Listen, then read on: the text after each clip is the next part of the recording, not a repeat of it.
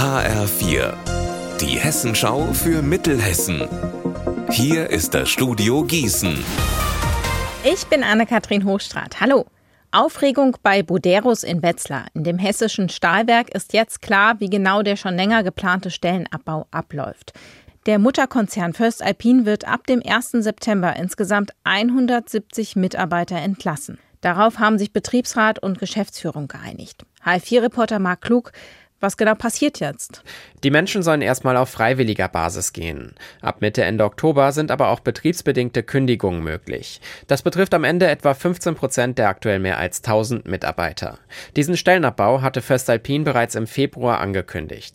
Seitdem haben bereits 70 Menschen von sich aus Boderus verlassen und einen neuen Job gesucht. Das hat mir Stefan Sachs von der IG Metall erzählt. Er hofft, dass das bei den anstehenden Kürzungen berücksichtigt wird und äußert zudem harte Kritik an der generellen Entscheidung des Konzerns. Warum das denn?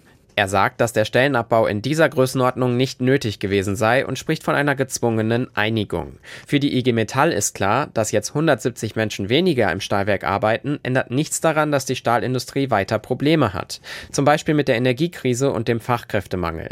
Die Gewerkschaft hatte als Alternative ein neues Arbeitszeitenmodell vorgeschlagen. Damit hätten mehr Stellen gerettet werden können.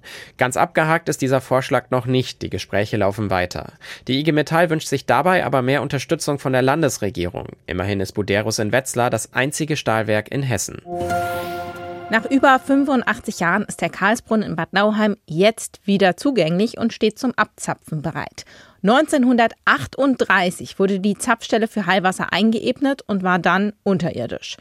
Jetzt wurde der Ort neu gestaltet und jede und jeder kommt wieder an den Zapfhahn. Das Wasser, was hier rauskommt, ist ein Natriumchlorid-Gemisch. Die Kurexperten empfehlen davon nicht mehr als 200 Milliliter am Tag zu trinken.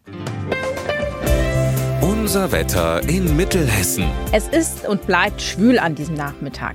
Die Sonne zeigt sich, aber auch die Gefahr von Gewittern und Starkregen ist noch nicht vorbei.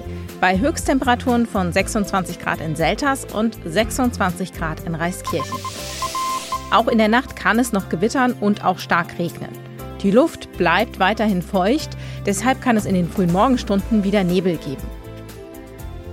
Ihr Wetter und alles, was bei Ihnen passiert, zuverlässig in der Hessenschau für Ihre Region und auf hessenschau.de.